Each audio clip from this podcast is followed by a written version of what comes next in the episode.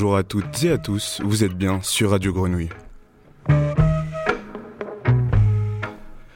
Il est midi, c'est l'heure du nez dehors, on prend l'air depuis le studio et on écoute les acteurs et actrices de la ville. Aujourd'hui au micro, Selma et Antoine, et à la régie, c'est toujours Papy. Une spéciale étudiante aujourd'hui. Dans une première partie d'émission, nous recevrons Amine, chargée de mission de l'Agoré et de Lumini, qui va nous en dire un peu plus sur ces lieux de partage et d'inclusion. Puis dans un second temps, Selma nous fera découvrir Courtrage mais Marseille, une école de cinéma pas comme les autres.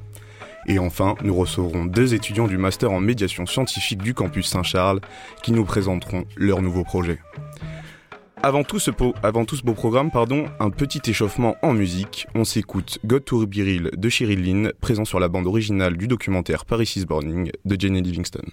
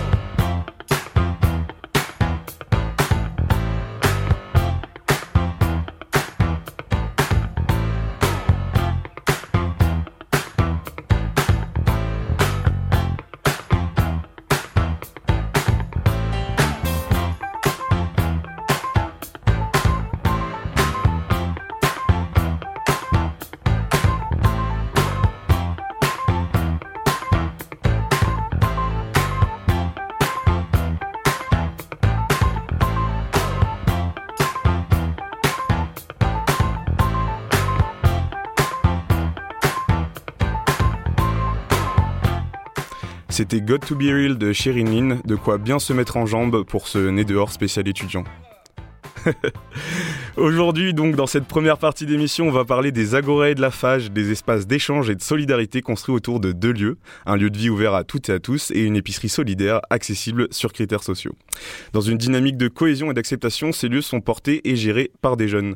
Aujourd'hui, dans notre studio en direct sur le triple 8, nous avons avec nous Amine, qui est le chargé de mission de l'agorée de Luminier et qui est là pour nous en dire un peu plus sur des épiceries solidaires. Bonjour Amine. Bonjour Antoine, bonjour Selma. Comment ça va Amine Ça va très bien. Malgré la pluie, tout va bien Voilà, on s'est déplacé. Super. Alors, je voudrais commencer euh, par te donner quelques chiffres liés aux agorae, si tu le veux bien. Euh, donc, 30, c'est le nombre d'agorae qui ont été ouverts euh, depuis 2011. 877, c'est le nombre d'activités mises en place par ces agorae. 607 tonnes de denrées alimentaires distribuées. 12 300 bénéficiaires. 264 volontaires en service civique. Ce sont des chiffres donc qui concernent tous les agorae de France, mais qui sont quand même astronomiques depuis 2011. Qu'est-ce que tu en penses, toi? Alors personnellement, euh, j'apprécie beaucoup ce projet euh, qui a été mis en place pour tous les étudiants et les étudiantes euh, de France. Et euh, personnellement, j'étais l'année dernière service civique Lagoré. Comme ça, j'ai pu découvrir nos épiceries solidaires sur Marseille. Et c'est pour ça j'ai passé une très bonne année en service civique à la famille avec mon association. Du coup, on m'a proposé d'être chargé de mission pour cette année. Du coup, je vois que les agorés, c'est un lieu, pas des épées solidaires, on faisait des, des distributions d'épargne alimentaire, mais euh, aussi c'est un lieu convivial, on peut mettre beaucoup de connaissances, on crée des liens sociaux avec tous les étudiants et étudiantes pour qu'on puisse euh, sortir un peu de nos euh, zones confort. Et des galères que vous pouvez rencontrer aussi un peu en tant qu'étudiant, nous-mêmes en tant qu'étudiants. Tout, tout, au long de l'année. J'ai une question première. Donc, tu es chargé de mission. En quoi ça consiste, être chargé de mission dans les agorae alors, être chargé de mission, ça consiste d'être, euh, genre, de passer les commandes, de voir euh, ce qui se passe avec euh, les services civiques. Genre, c'est être le tuteur du service civique, genre donner pas les ordres, mais donner les tâches à faire pendant la semaine, pendant la journée d'ouverture.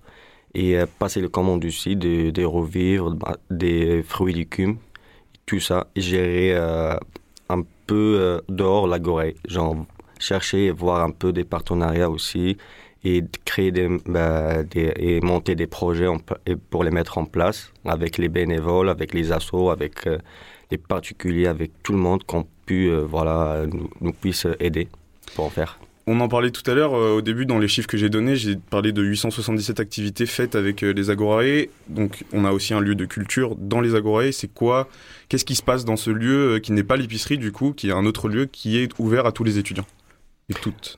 Par exemple, chez nous, à la Gorée Marseille Lumini, on a mis en place euh, des canapés, une grosse bibliothèque, un, piano, un guitare, et en, prochainement, on va mettre euh, aussi une grosse télé, des jeux, bah, des consoles pour jouer en vidéo aussi, pour qu'on puisse euh, créer des liens sociaux avec tous les étudiants et les étudiantes bah, des campus.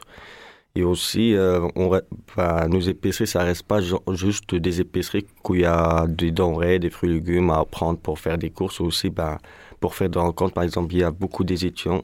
Si on parlera bah, des périodes de confinement, il y a beaucoup des étudiants, on chiffre, qui ont perdu leur travail, qui ont perdu leur, euh, leur envie de bosser euh, chez eux, comme pas pour, voilà, ils ont un peu perdu le rythme de, bah, pour suivre leurs études.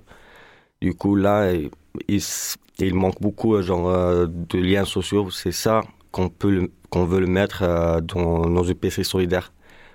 Donc ça s'arrête pas seulement à l'épicerie, c'est vraiment le lieu, de partage. Et donc il n'y a pas que les agorées, il y a pas que l'agora Lumini, il y en a d'autres. Toi, tu fais seulement partie de celle de Lumini, mais est-ce qu'elles sont ouvertes à tous les étudiants de tous les campus ou seulement pour le campus sur lequel elles sont présentes? Alors sur notre, notre département Marseille-Aix, il y en a trois. Il y en a une c'est euh, celle de Lumini, une autre sur Aix-en-Provence. Et la troisième, c'était sur euh, bah, de Marseille, à la Cambière. Du coup, pour, des problèmes, euh, notamment, elle est maintenant fermée. Et sera réouvert euh, prochainement. Et prochainement, il y aura une autre sur le campus de Saint-Jérôme qui va être ouvert d'ici décembre ou janvier. D'accord, donc c'est le message qu'on fait passer à tous les étudiants du campus Saint-Jérôme, bientôt une épicerie solidaire. Tu parlais tout à l'heure des services civiques. Euh, Est-ce que tu peux me parler un peu des personnes qui composent les Agorae? Donc euh, il y a toi le chargé de mission, les services civiques, mais qui y a d'autres? Euh, Est-ce qu'il y a seulement des bénévoles, d'autres personnes qui sont là pour chapeauter le tout à part toi? Tu peux nous en dire un peu plus? Mmh. bah, Je vais parler depuis l'année dernière. J'étais le service civique de l'Agorae Marseille-Lémini. Du coup, grâce au service civique, j'ai pu euh, à découvrir le milieu associatif et découvrir euh, comment euh, ça fonctionne les associations, les pistes solidaires. Du coup, depuis l'année bah, l'année dernière, j'étais le seul service civique dans l'épicerie. Et cette année, je suis le chargé de mission avec moi deux services civiques, deux étudiantes qui, qui viennent de découvrir aussi le milieu associatif. Et là, notamment, on, fait, on vient de rouvrir nos, nos portes aux, tous les étudiants ça fait même pas une semaine. Du coup, là, c'est moi et les deux services civiques qui ont fait une équipe de cette agorée. Et du coup, vous faites quoi? Vous faites de la distribution alimentaire?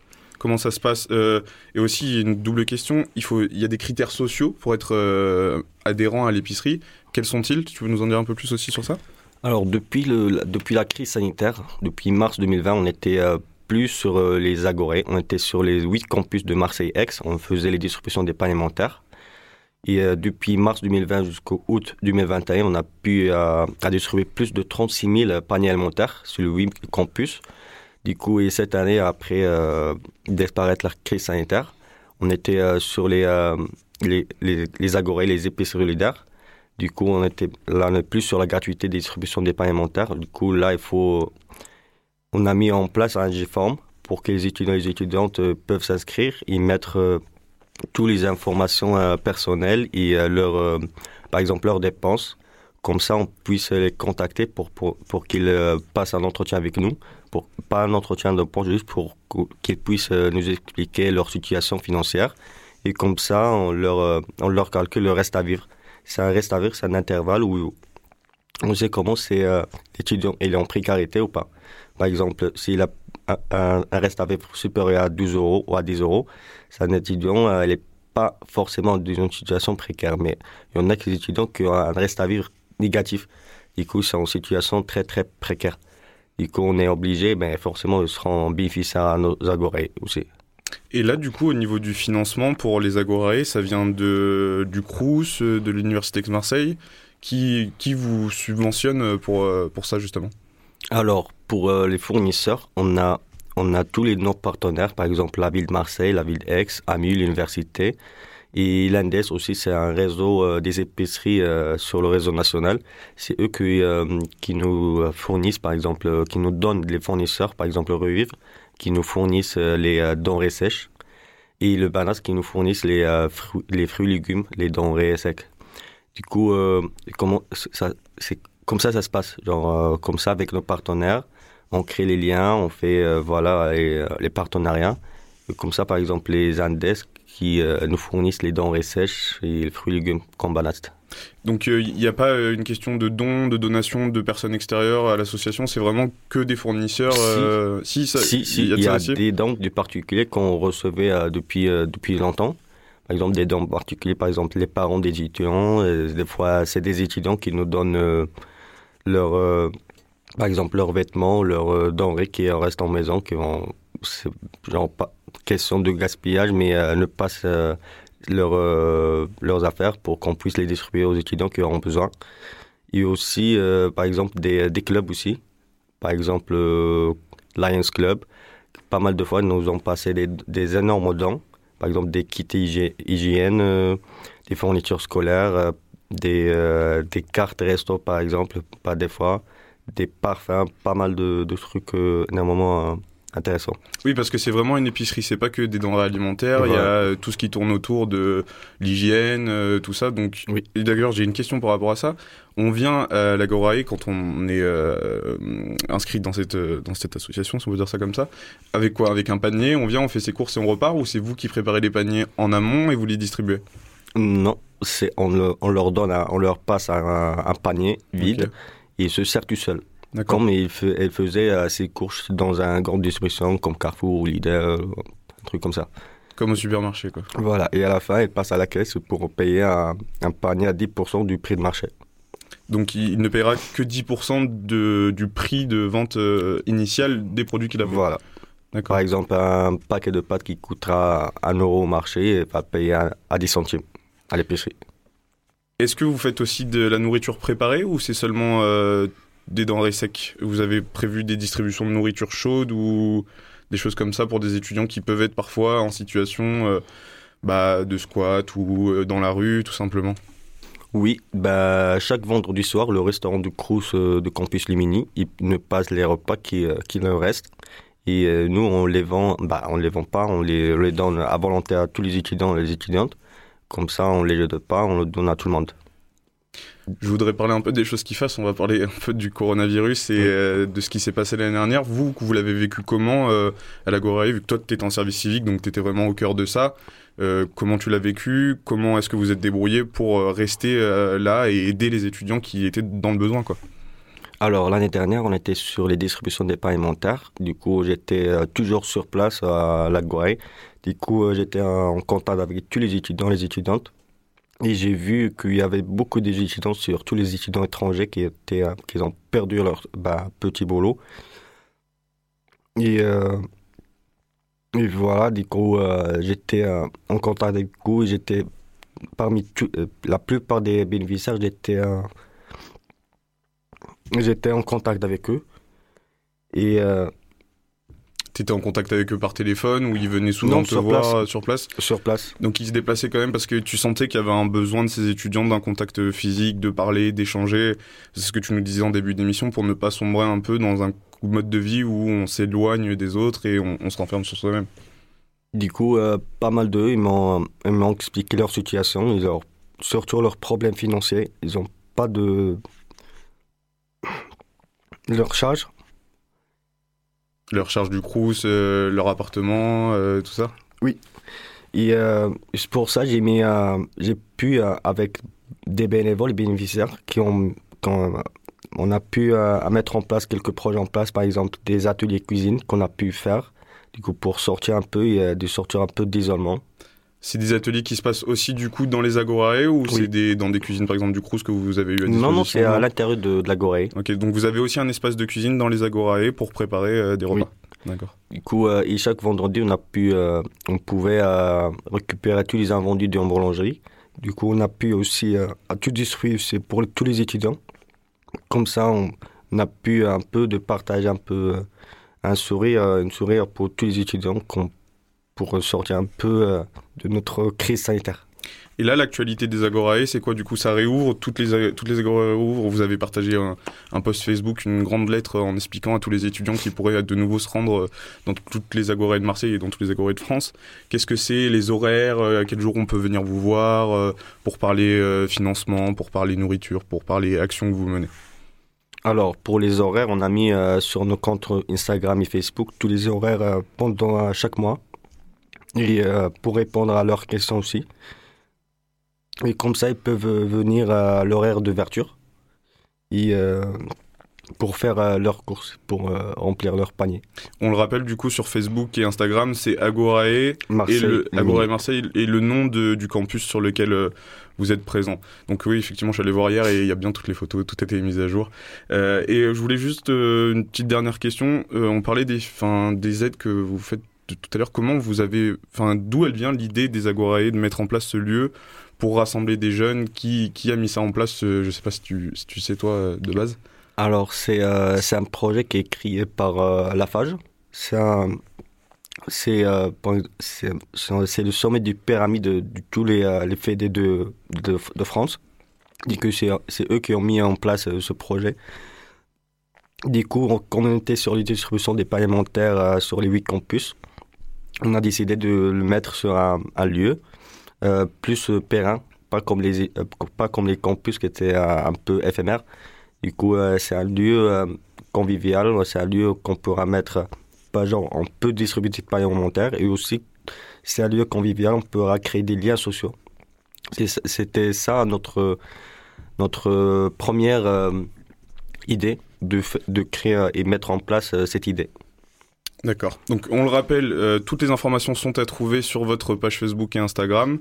Merci beaucoup Amine d'avoir été avec nous là pour cette première partie d'émission dans le nez dehors spécial étudiante. Euh, sur ces belles paroles, on va se laisser, on va écouter une autre musique avant que Selma nous parle de cette nouvelle école de cinéma qui s'appelle Courtrage mais Marseille à Marseille et on va s'écouter euh, Rose from Friend Mind in a Life.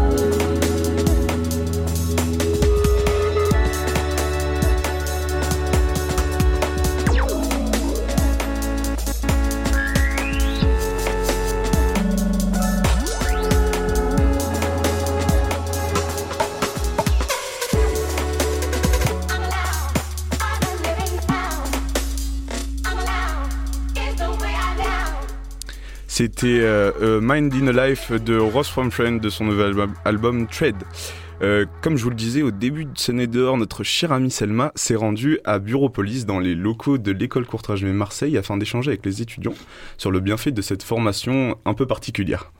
C'est ça Antoine, lundi j'ai été accueillie chaleureusement par les étudiants en chantier d'insertion de l'école Courtrage mais Marseille. Donc c'est une école de cinéma qui d'abord a ouvert ses portes à Montfermeil, en région parisienne, et qui depuis euh, mai 2020 euh, s'est ouverte à Marseille. Donc j'ai pu poser quelques questions à, ces étudiants afin de mieux comprendre euh, les particularités de cette école et ils nous ont répondu.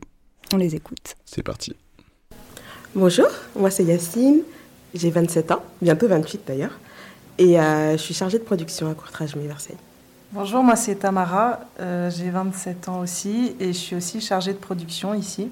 Voilà, j'ai fait de la production avant de venir ici dans le cinéma. Bonjour, moi c'est Chérifa, j'ai 24 ans et ici je suis euh, étudiante et salariée polyvalente. Du coup, je fais un peu, un peu plusieurs tâches, plusieurs missions, des choses qui m'intéressent, mais aussi j'apprends beaucoup de choses. Et avant ça, j'ai fait des langues étrangères, du coup c'est tout nouveau pour moi et c'est super cool.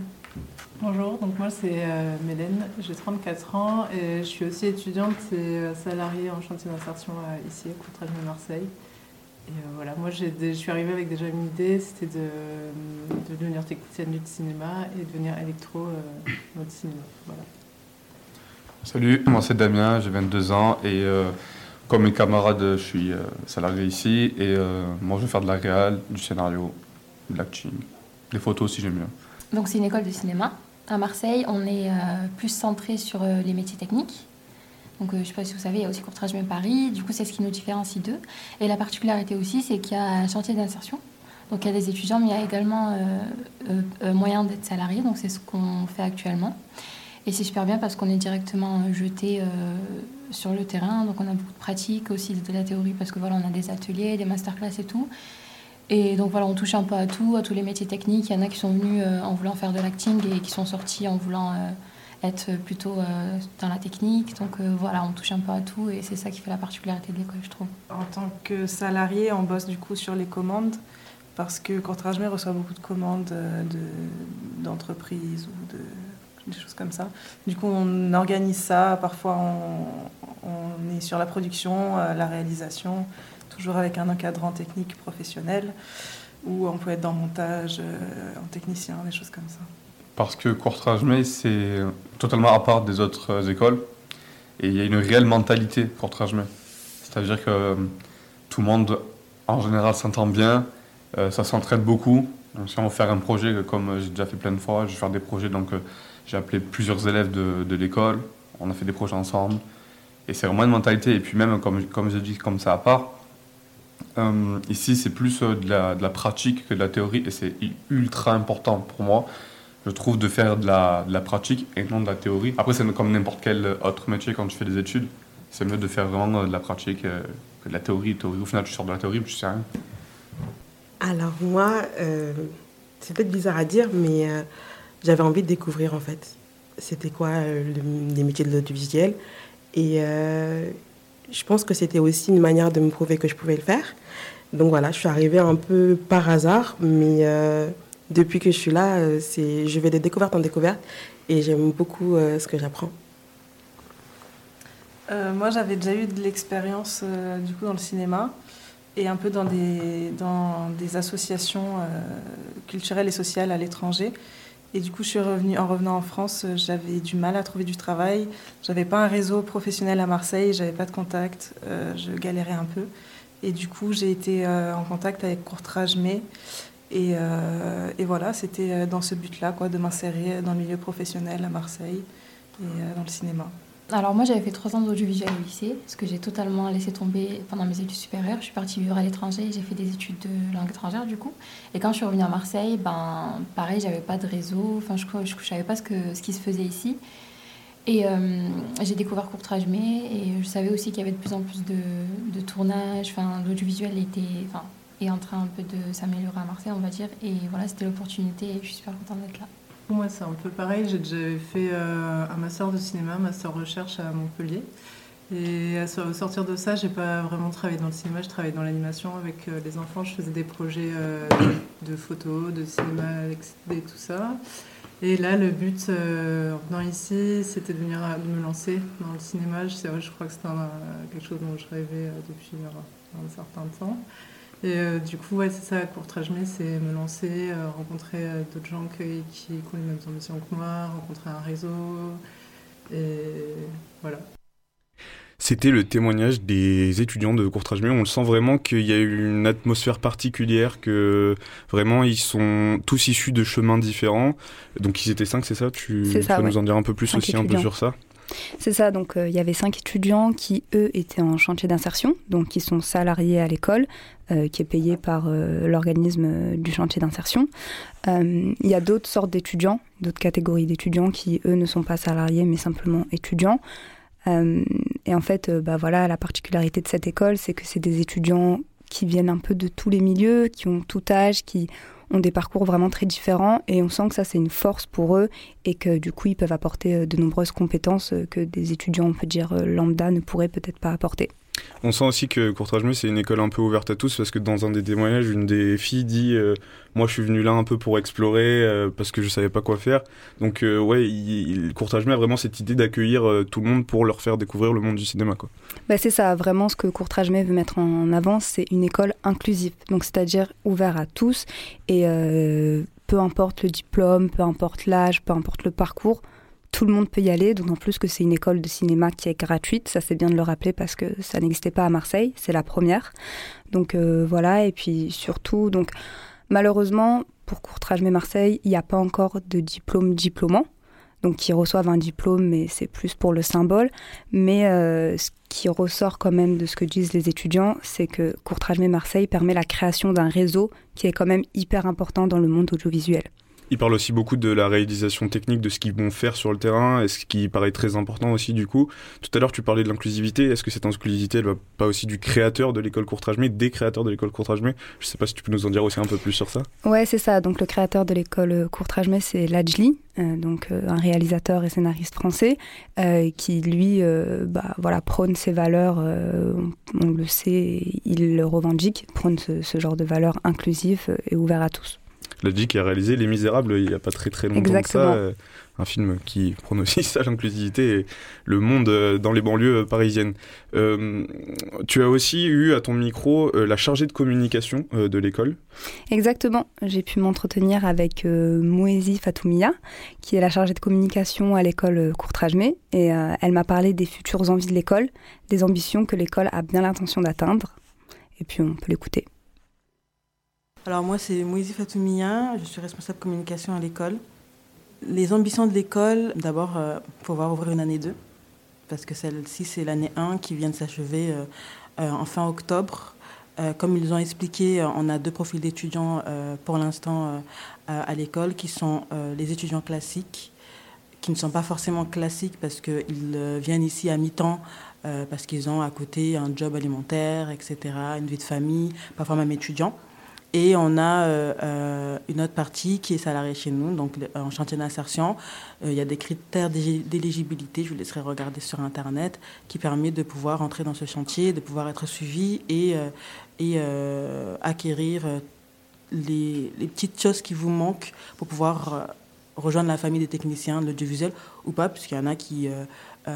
c'est un tremplin pour eux pour rejoindre juste le monde professionnel où il y a des petits les petits freins qui ne leur permettaient pas avant. Et nous, on les aide à enlever ces freins périphériques avec notre chargé d'insertion euh, professionnelle.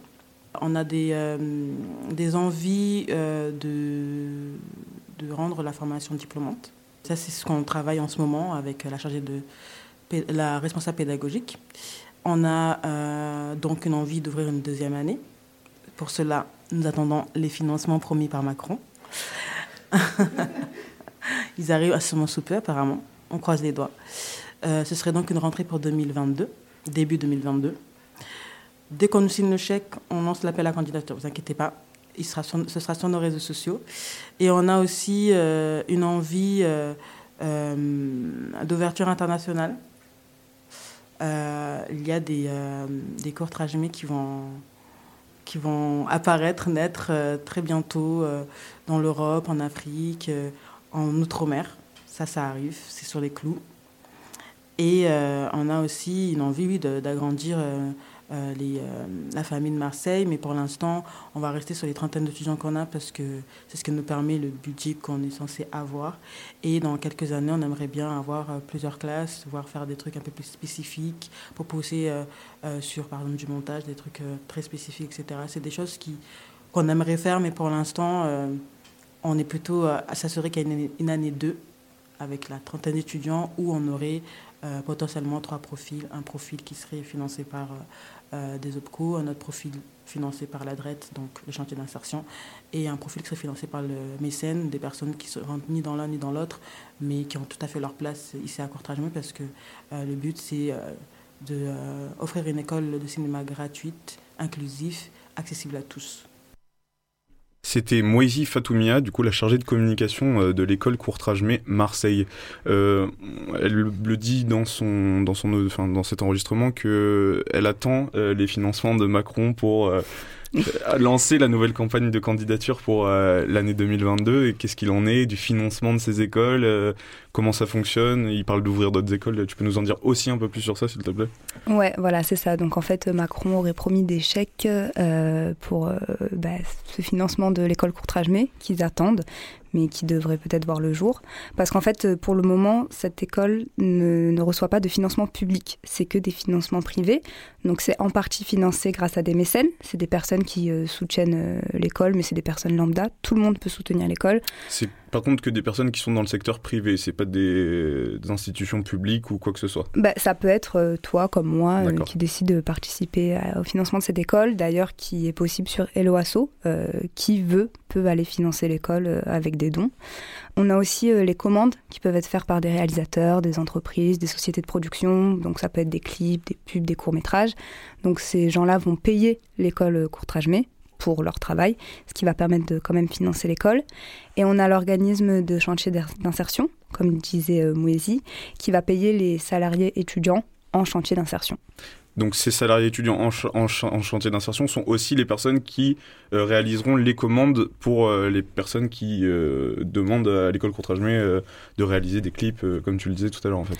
Exactement, exactement. Ça reste quand même des étudiants donc qui vont mener les projets que l'école leur demande de réaliser. C'est en ça qu'aussi l'école fait preuve d'insertion avec ses étudiants parce qu'il les plonge directement. C'est un peu ce que disait tout à l'heure aussi une jeune fille pendant le témoignage, qu'il la jette dans, la, dans la vie réelle de la technicité.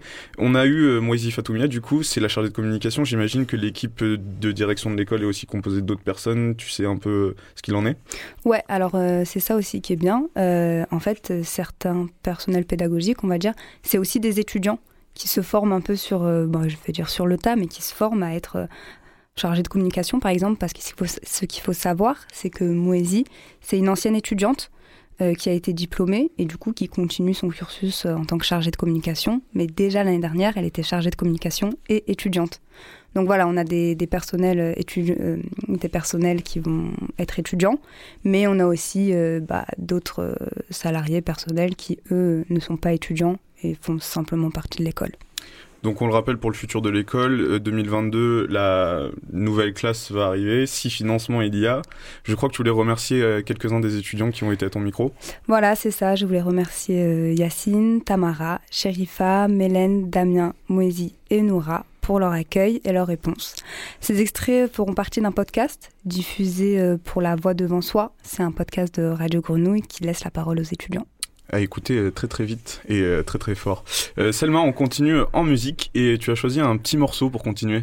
C'est ça, on reste sur un son tiré d'un documentaire puisqu'aujourd'hui on écoute Aou de Chila, Davin Or, Bianca Costa, Vicky R et le Juice, titre enregistré à l'occasion du documentaire Rennes pour l'amour du rap.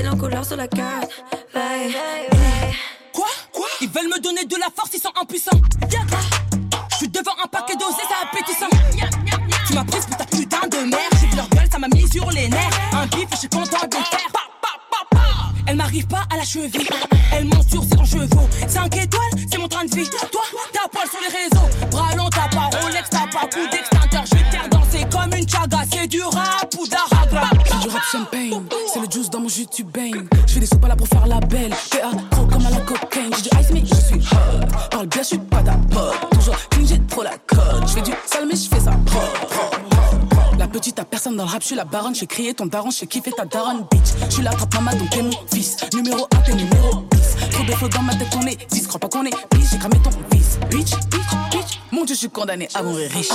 Ici ça drip, ça flex.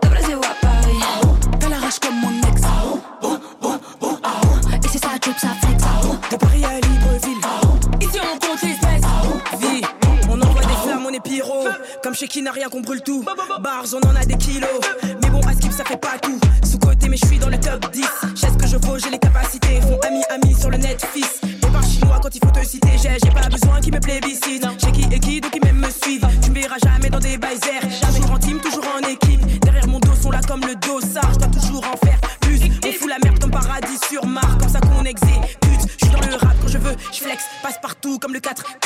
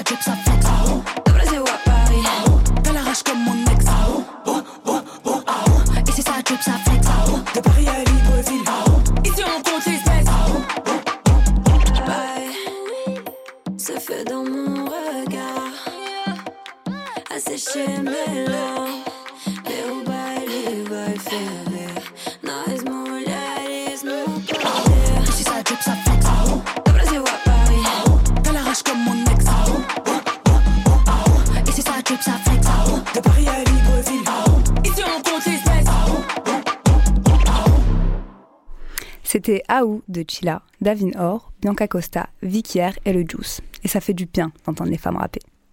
Alors Antoine, de quoi on va se parler pour cette troisième partie? Alors pour cette troisième partie, on va parler enjeux, dans, enjeux environnement et société avec les étudiants du master en médiation scientifique du campus Saint-Charles. Donc dans le cadre de l'année internationale de la paix et de la confiance, euh, ils ont décidé de mettre en place un colloque qui va s'appeler Déterminé. Vous aimez beaucoup les jeux de mots entre l'association Sens, euh, S-E-N-S, euh, qui a du sens, et euh, le colloque Déterminé. Donc on le dit D, plus loin terre, plus loin miné. Euh, c'est un colloque qui va tourner autour de la sensibilisation aux enjeux environnementaux. Donc c'est le sujet que vous avez choisi. Aujourd'hui, on a Ulysse, qui est un habitué au final de Radio Grenouille maintenant, euh, et Manon, qui sont tous deux étudiants euh, du Master en médiation et qui vont nous parler euh, de ce colloque. Bonjour Ulysse et Manon. Bonjour. Salut Comment vous allez? Très bien. Pas trop mouillé par la pluie, ça va? Non, ça va, ça Non. va. Ça va, oui. On va parler de déterminer. Juste avant qu'on commence, je voudrais que vous expliquiez à nos chers auditeurs qui ne pourraient peut-être pas le savoir, qu'est-ce qu'un colloque? Alors un colloque, c'est euh, un moment euh, durant lesquels euh, des spécialistes et potentiellement des publics de spécialistes ou non spécialistes vont se retrouver pour échanger autour d'un sujet. Dans notre cas, c'est des sujets d'environnement, mais en fait, il y a des colloques à, propos de tout. Ça se fait beaucoup dans le monde universitaire notamment. Vous avez choisi comme thème pour cet événement la question du conflit environnemental, de sa construction à sa résolution. Pourquoi ce thème en 2021 Alors la consigne de base, c'était en fait de rattacher le thème de notre, enfin le sujet précisément de notre colloque à un thème de l'année internationale de l'ONU.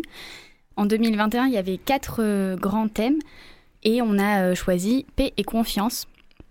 Et euh, du coup, voilà, on, a rattaché tout ça à notre cursus qui porte sur la médiation scientifique en environnement.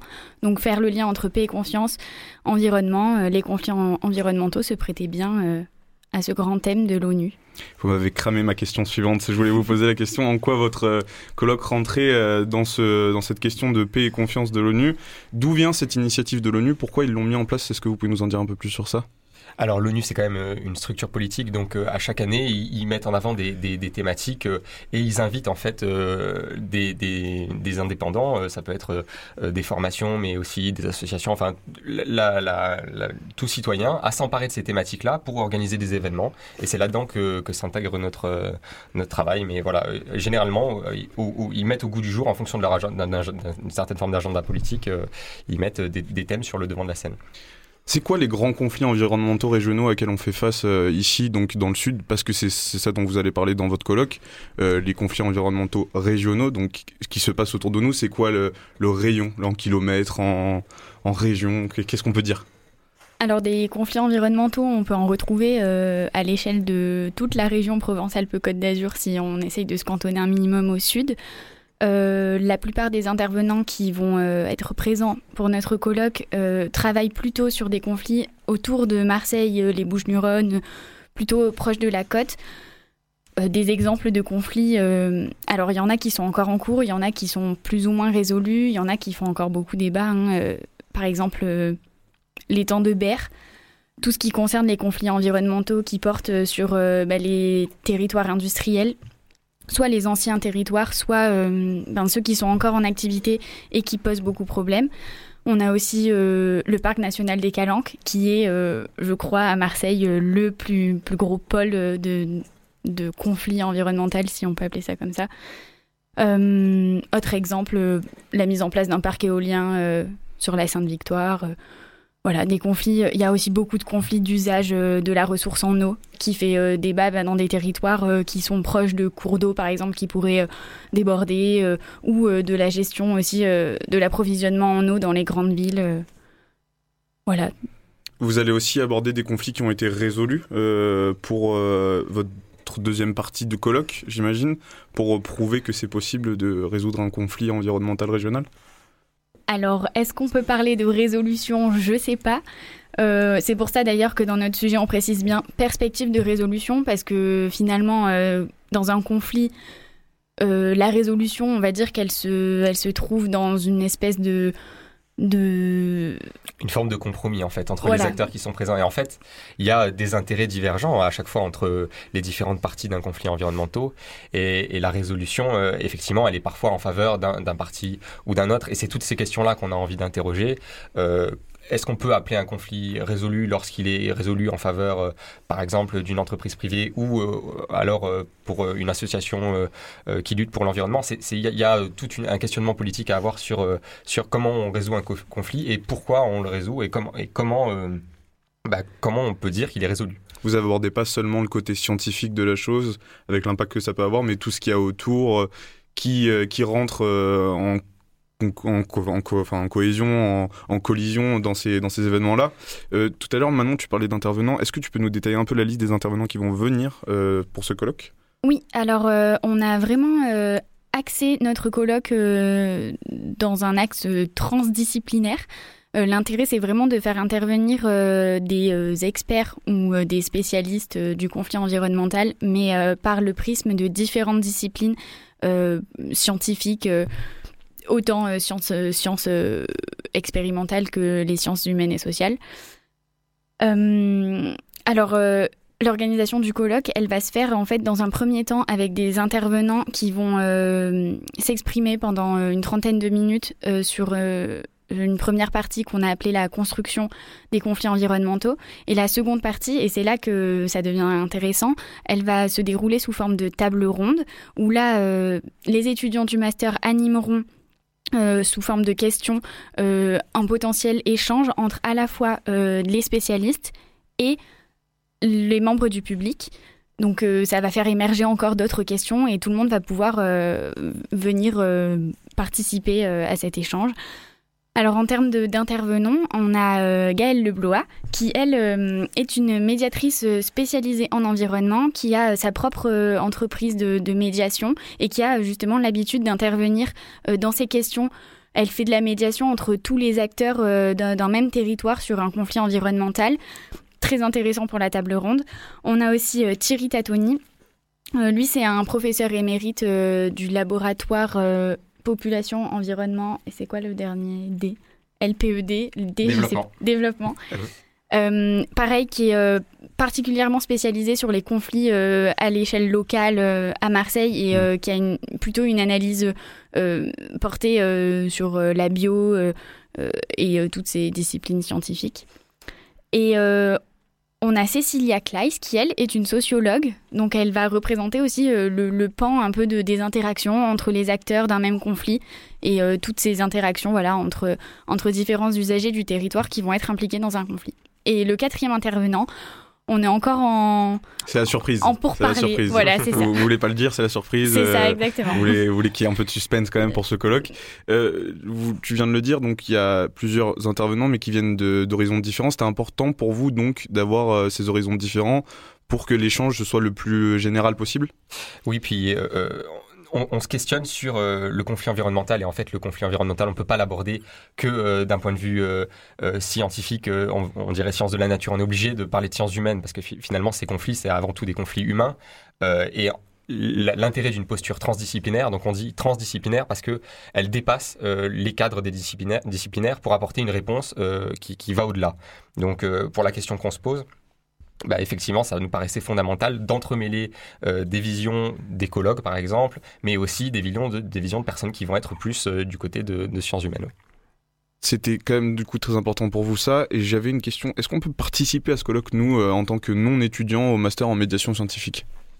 Alors c'est complè- c'est complètement possible. En fait, euh, aujourd'hui, euh, à l'université, on peut pas rentrer euh, comme ça librement parce qu'il y a euh, à, à l'entrée euh, des vigiles qui vérifient euh, l'identité.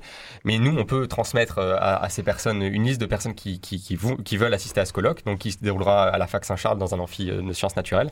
Et, euh, et il est possible, il- sera possible très prochainement de s'inscrire sur euh, le site euh, du colloque qui est d'ores et déjà en ligne, qui est l'adresse c'est colloque.étudiant-médiation-scientifique.fr. Et donc, voilà, il est accessible à tous. les inscriptions seront bientôt, lancées. C'est quoi les outils qui nous permettent de découvrir un, conflit environnemental et après de le résoudre? Ou du moins d'essayer de le résoudre? Alors, je, je- je me suis trompé sur l'adresse, Ah. c'est .fr, c'est .com, pardon. Faire. Euh, les, les outils, c'est avant tout des outils de médiation. C'est pour ça que nous, on est en, en médiation scientifique. euh, c'est parce qu'on est intéressé par, euh, par cette idée de faire progresser les conflits environnementaux pour les, pour les amener vers, bah, vers des résolutions positives pour l'environnement et pour, pour la société de façon générale. Et donc, avant tout, c'est des discussions entre les acteurs. Euh, et fondamentalement, c'est ça, hein, c'est essayer de trouver des compromis qui vont être, euh, qui vont être adoptés euh, collectivement et qui vont permettre de faire avancer ces problématiques. Juste, je pense pas qu'il y ait vraiment d'outils pour découvrir le conflit. En fait, le conflit, il va arriver sur la sur, le terrain à un moment parce que les voix s'élèvent et que et que chacun va à un moment potentiellement prononcer un problème au sujet d'un territoire, etc. Les outils, c'est plutôt les, les outils d'analyse en fait de ce conflit et comment on va essayer de, le gérer. Et c'est quoi ces outils du coup? Pour être un peu tatillon, excusez-moi, mais moi j'aimerais bien savoir. Alors, un des outils de base, ça va être la communication, enfin, essayer de favoriser la discussion. L'objectif, c'est de- d'aider tous les acteurs à prendre part déjà, enfin, se sentir euh, euh, légitime de prendre part euh, à la discussion. Euh, on entend surtout bah, tous les, les usagers d'un territoire et, essayer d'équilibrer en fait la parole de, chacun et de d'amener le, débat à quelque, à quelque chose de constructif. Enfin, on le sait, c'est difficile quand chacun défend son intérêt de discuter euh, de manière constructive. Donc un des outils, euh, enfin un des axes de base, ça va être de, mener une communication euh, plutôt équitable et, équilibrée, constructive. Les outils, il y en a plein. Il y, y a aussi le fait de, de ramener de l'information, nous c'est aussi un peu l'idée de notre master, de ramener de l'information scientifique dans le débat et d'arriver à euh, partir de, des études d'impact par exemple pour, euh, pour avoir des discussions euh, saines et constructives sur, sur la viabilité d'un projet, par exemple un projet d'aménagement, une usine qui veut s'installer à un endroit, on va faire une étude d'impact et ensuite il va y avoir discussion entre tous les acteurs locaux pour, pour savoir si ce projet est intéressant, quels impacts il va avoir sur la biodiversité, comment on peut faire pour potentiellement compenser ces impacts, est-ce qu'on va aménager le territoire pour limiter ces impacts, voilà c'est c'est toutes ces discussions-là qui sont extrêmement importantes. On peut parler un peu du master en médiation euh, scientifique, euh, d'où il vient, depuis quand il a été créé, euh, qu'est-ce qu'il qu'est-ce qu'il construit, euh, qu'est-ce que vous étudiez dans ce master, euh, qu'est-ce que c'est la finalité? Alors euh, notre master, il est pas très vieux, il a une dizaine d'années. Il a été euh, créé par euh, des euh, chercheurs et euh, des spécialistes euh, et notamment une sociologue aussi, euh, des spécialistes de la ressource en eau qui avaient euh, déjà un fort désir de, de promouvoir la médiation scientifique. Leur objectif, c'était vraiment de contribuer à, et, et de former euh, des gens à hum, créer un lien entre les sciences et la société. Et euh, au vu de l'évolution de notre société, je pense que C'est un besoin. c'est réellement un besoin. Donc, qu'est-ce qu'on fait dans, dans ce master ben Déjà, on, apprend euh, euh, comment les sciences se sont construites, qu'est-ce que la science, euh, comment l'expliquer, comment on peut l'apercevoir. On apprend aussi, c'est très, pragmatique et très matériel, les moyens de communication, par exemple la radio, par exemple écrire des articles, comment s'adresser aux gens, beaucoup de techniques de communication. Euh, c'est tout un ensemble de d'apprentissage qui passe aussi beaucoup par la pratique. Donc euh, on, est beaucoup dans, dans le faire quoi euh, et dans l'interaction avec les gens. Enfin, il suffit de descendre dans la rue et de discuter avec les gens pour pour apprendre à faire de la médiation. Voilà, c'est l'objectif principal, créer du lien entre les sciences et la société. Dernière question, vous avez une association avec euh, ce master en médiation scientifique. Vous n'en faites plus partie, mais vous étiez euh, à l'origine l'année dernière dans, dans cette équipe qui s'appelle Sens, symbiose entre nature et société. Est-ce que vous pouvez parler très rapidement de son actualité et de son rapport à, ce colloque? Alors euh, effectivement, Sens, ça s'inscrit complètement dans ce que disait dans, le, cadre de notre formation. Et, Sens prochainement, qui a toujours pour but de faire du lien entre sciences et société, va, va organiser avec un groupement d'étudiants qui s'appelle Plantafac sur, la, sur le campus Saint-Charles. Ils vont organiser des stands de, de sensibilisation. Euh, il y a tout un jardin partagé qui a été fait sur la fac, euh, qui est aujourd'hui encore animé par, euh, par l'association. Il va y avoir des projections de, films. Donc encore une fois, toutes les infos euh, sur Sens, elles sont disponibles sur étudiant-médiation-scientifique.com. voilà, et il y, a tout- il y a un onglet Sens, et euh, là, il va y avoir toutes les actu- euh, actualités. Donc c'est difficile, effectivement, dans le monde associatif, c'est un peu toujours ce à quoi on est confronté, le changement de bureau, donc les, les- les éléments administratifs qui se mettent petit à petit en place. Mais, mais euh, on a une équipe motivée et euh, certainement de beaux, pro- beaux projets qui vont, qui vont venir. Et vous pouvez les suivre aussi sur Instagram et euh, ouais, ils sont surtout actifs sur Instagram. Ok, donc on rappelle, le colloque le 9 décembre. C'est ça. De quelle heure à quelle heure? Ça commencera vers 9h et euh, ça finira à 16h30. Il y aura des temps de pause, un temps pour manger le midi et, euh, et des temps d'échange, etc. Et extrêmement important, il sera aussi, euh, euh, normalement, si on y arrive, euh, c'est aussi un, un défi technique d'être euh, diffusé sur euh, l'ensemble des, pla- des plateformes de streaming, donc YouTube, euh, Twitch, Facebook. euh, on va essayer de, de faire cette, cette diffusion dans, dans l'idée aussi de s'exercer à ces moyens de communication. Toutes les informations sont disponibles sur votre site avec un .com à la fin. Absolument. on vous le rappelle. Euh, on va finir cette émission, mais avant ça, quelques petites annonces euh, culturelles. Tout d'abord, ce vendredi de 15h à 22h pour fêter l'arrivée de l'automne, la Friche vous donne rendez-vous dans la tour Panorama et vous dévoile cinq nouvelles expositions au cours d'une après-midi et d'une soirée de vernissage. Au programme exposition, portes ouvertes, ateliers d'artistes, performances et spectacles vivantes. L'entrée est gratuite. Juste après ce nez dehors, euh, Jérôme Matteo recevra Raphaël Imbert, directeur du Conservatoire de Marseille, à l'occasion du bicentenaire du Conservatoire. Euh, on va se quitter, euh, Papy, si tu le veux bien, avec une dernière chanson pour finir ce bonnet dehors spécial étudiante. C'est Diablo de Mac Miller.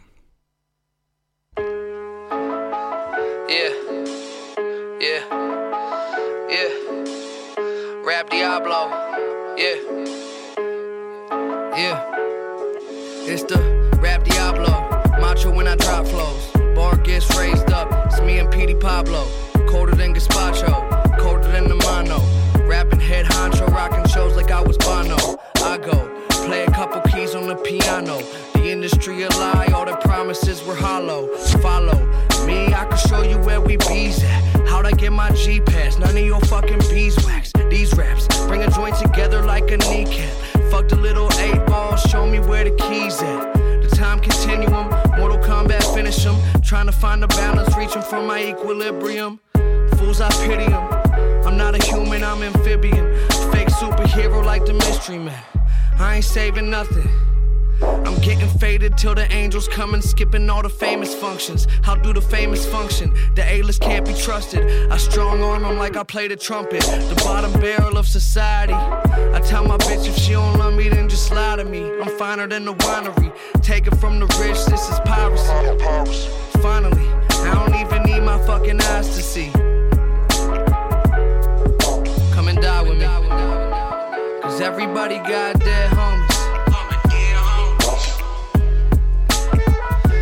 Everybody got their homies. Yeah, should everybody got their homies? Should everybody got their homies? Yeah. Um. Okay. My mind is Yoda. I'm on Ayatollah. These other rappers just a diet soda. I find Jehovah in the darkest places, empty as apartment basements. This a marathon, gentlemen. Go ahead and start the races. Save the coffin spaces. Come up missing, tell your bitch that you been tripping, now you on vacation. Rapping like it's automated, lights I keep them on like Vegas. Lava making, so hot I'm turning hog to bacon. Only God can save. I heard the monsters made him. I ain't a star, I'm way farther with the constellations. Contemplating suicide like it's a DVD. Lost inside my mind, it's a prison, homie, leave me be. You can see me bleed. I be with the freaks and geeks. Bitch, I never miss a beat. I'm Charlie Conway, Triple D. Gordon Bombay in these streets. Ballin' like I'm pistol beat. Been a beast. Every word I spit, rewriting history. Look at what you did to me. Look at what you did to me. Run into the underworld with guns and set the sinners free. No bitches in my circle. I'm gonna show you the commercial. I've been popping like a colonel. Reading Justin Bieber's journal. Treat you like a urinal. Cause everybody got their homies. Said everybody got their homies. Yeah, said everybody got their homies.